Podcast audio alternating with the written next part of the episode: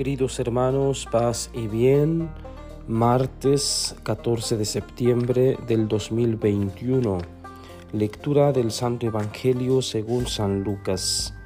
En aquel tiempo se dirigía Jesús a una población llamada Naim, acompañado de sus discípulos y de mucha gente.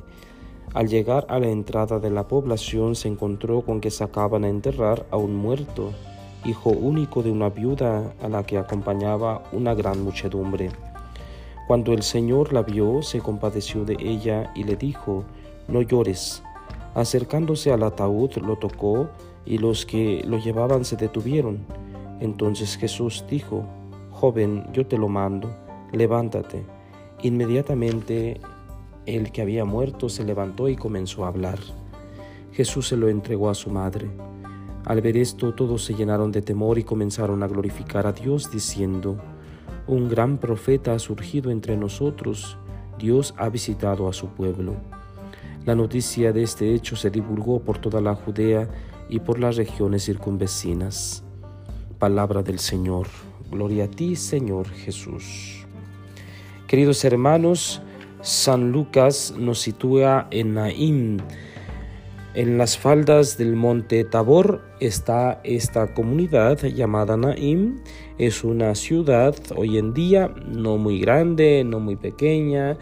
Eh, hay muchas personas, muchos habitantes en ese lugar. Bien, Naim pues se conserva hasta nuestros días con el mismo nombre. Jesús pasa por ahí, no es que iba a Naim, iba de paso y se encuentra con este acontecimiento de la vida diaria, la muerte. Pero no es una muerte cualquiera, es la muerte de un hijo único y de una viuda, es decir, de una mujer sola, de una mujer que ya no tenía nadie más más que a su hijo. Jesús se compadece de esto seguramente porque se puso a pensar quién iba a cuidar de esta mujer, porque las viudas en el tiempo de Jesús eran eh, saqueadas, eran maltratadas, eh, porque eh, no, tenían, no tenían a nadie, no tenían a alguien quien pudiera defenderlas. Entonces Jesús se compadece tanto de ella que le dice no llores.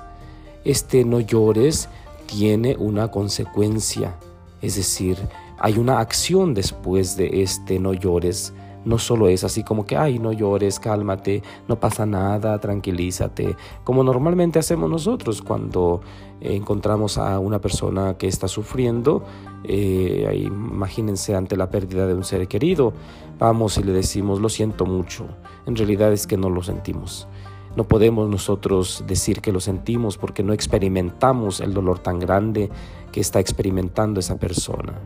Por más que nosotros hayamos pasado por ese trance, eh, hayamos perdido un ser muy querido y hayamos experimentado ese dolor, no es el mismo dolor que estamos, eh, del cual estamos hablando. O sea, es un dolor diferente. Entonces, eh, es único el dolor de esta madre.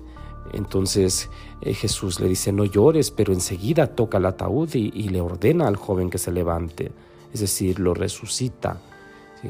Esta acción secundaria, digamos, seguida del no llores, eh, es lo más importante, porque Jesús no solo se compadece, como solemos hacer nosotros. Ay, mira, pobrecito. Ay, mira, este no tiene para comer. Ay, mira, eh, qué triste. Mira cómo anda vestido. Ay, mira, qué triste. Los niños de la sierra no tienen para comer. Sí, o sea, Jesús no se queda ahí. O sea, experimenta el sufrimiento, siente el dolor del otro, pero hace algo, actúa. Es decir, hay una acción concreta, que es lo que a nosotros nos faltaría. Concretizar nuestra compasión. No es una compasión por ahí que queda en el aire, porque si no, eh, eso no, no podríamos llamarle compasión, sería otra cosa, incluso burla de los demás, ¿verdad? Entonces, no puede ser así. Jesús hoy nos invita a ser compasivos verdaderamente, pero con una eh, concretización en la vida diaria. Pues que el Señor nos ayude a, ser concretos también en nuestra vida cristiana, que esta compasión al cual nos invita Jesús como un sentimiento muy bello, como, un, acontecimiento que debe eh, estar en el ser humano, que nunca debe faltar. Eh, nosotros también pues hagamos eh, experiencia de esto. Muy interesante lo que se dice después, al, final del texto. Un gran profeta ha surgido entre nosotros. Dios ha visitado a su pueblo. ¡Qué maravilla!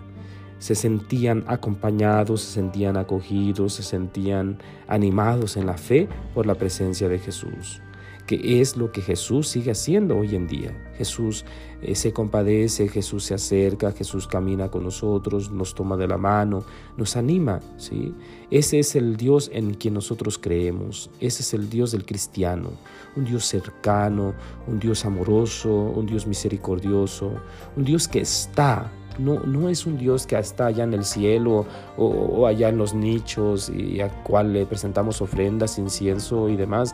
No, es un Dios que camina con nosotros, que está en nuestro diario sufrir, en nuestro diario padecer y que eh, atiende a nuestros clamores.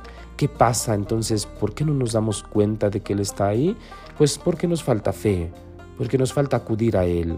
Entonces, hoy eh, sería muy bueno pues que reflexionáramos cuántas veces nos hemos encerrado en nuestras situaciones difíciles, en nuestras problemáticas y no hemos abierto el corazón a Dios. Eh, la tarea pues del día de hoy va a ser abrir el corazón, abrir el alma para que entre el Señor, para que ilumine, para que dé calor a todas esas situaciones difíciles que hay por ahí, para que pronto salgamos de eso. Que el Señor Todopoderoso les bendiga en el nombre del Padre y del Hijo y del Espíritu Santo. Amén. Paz y bien.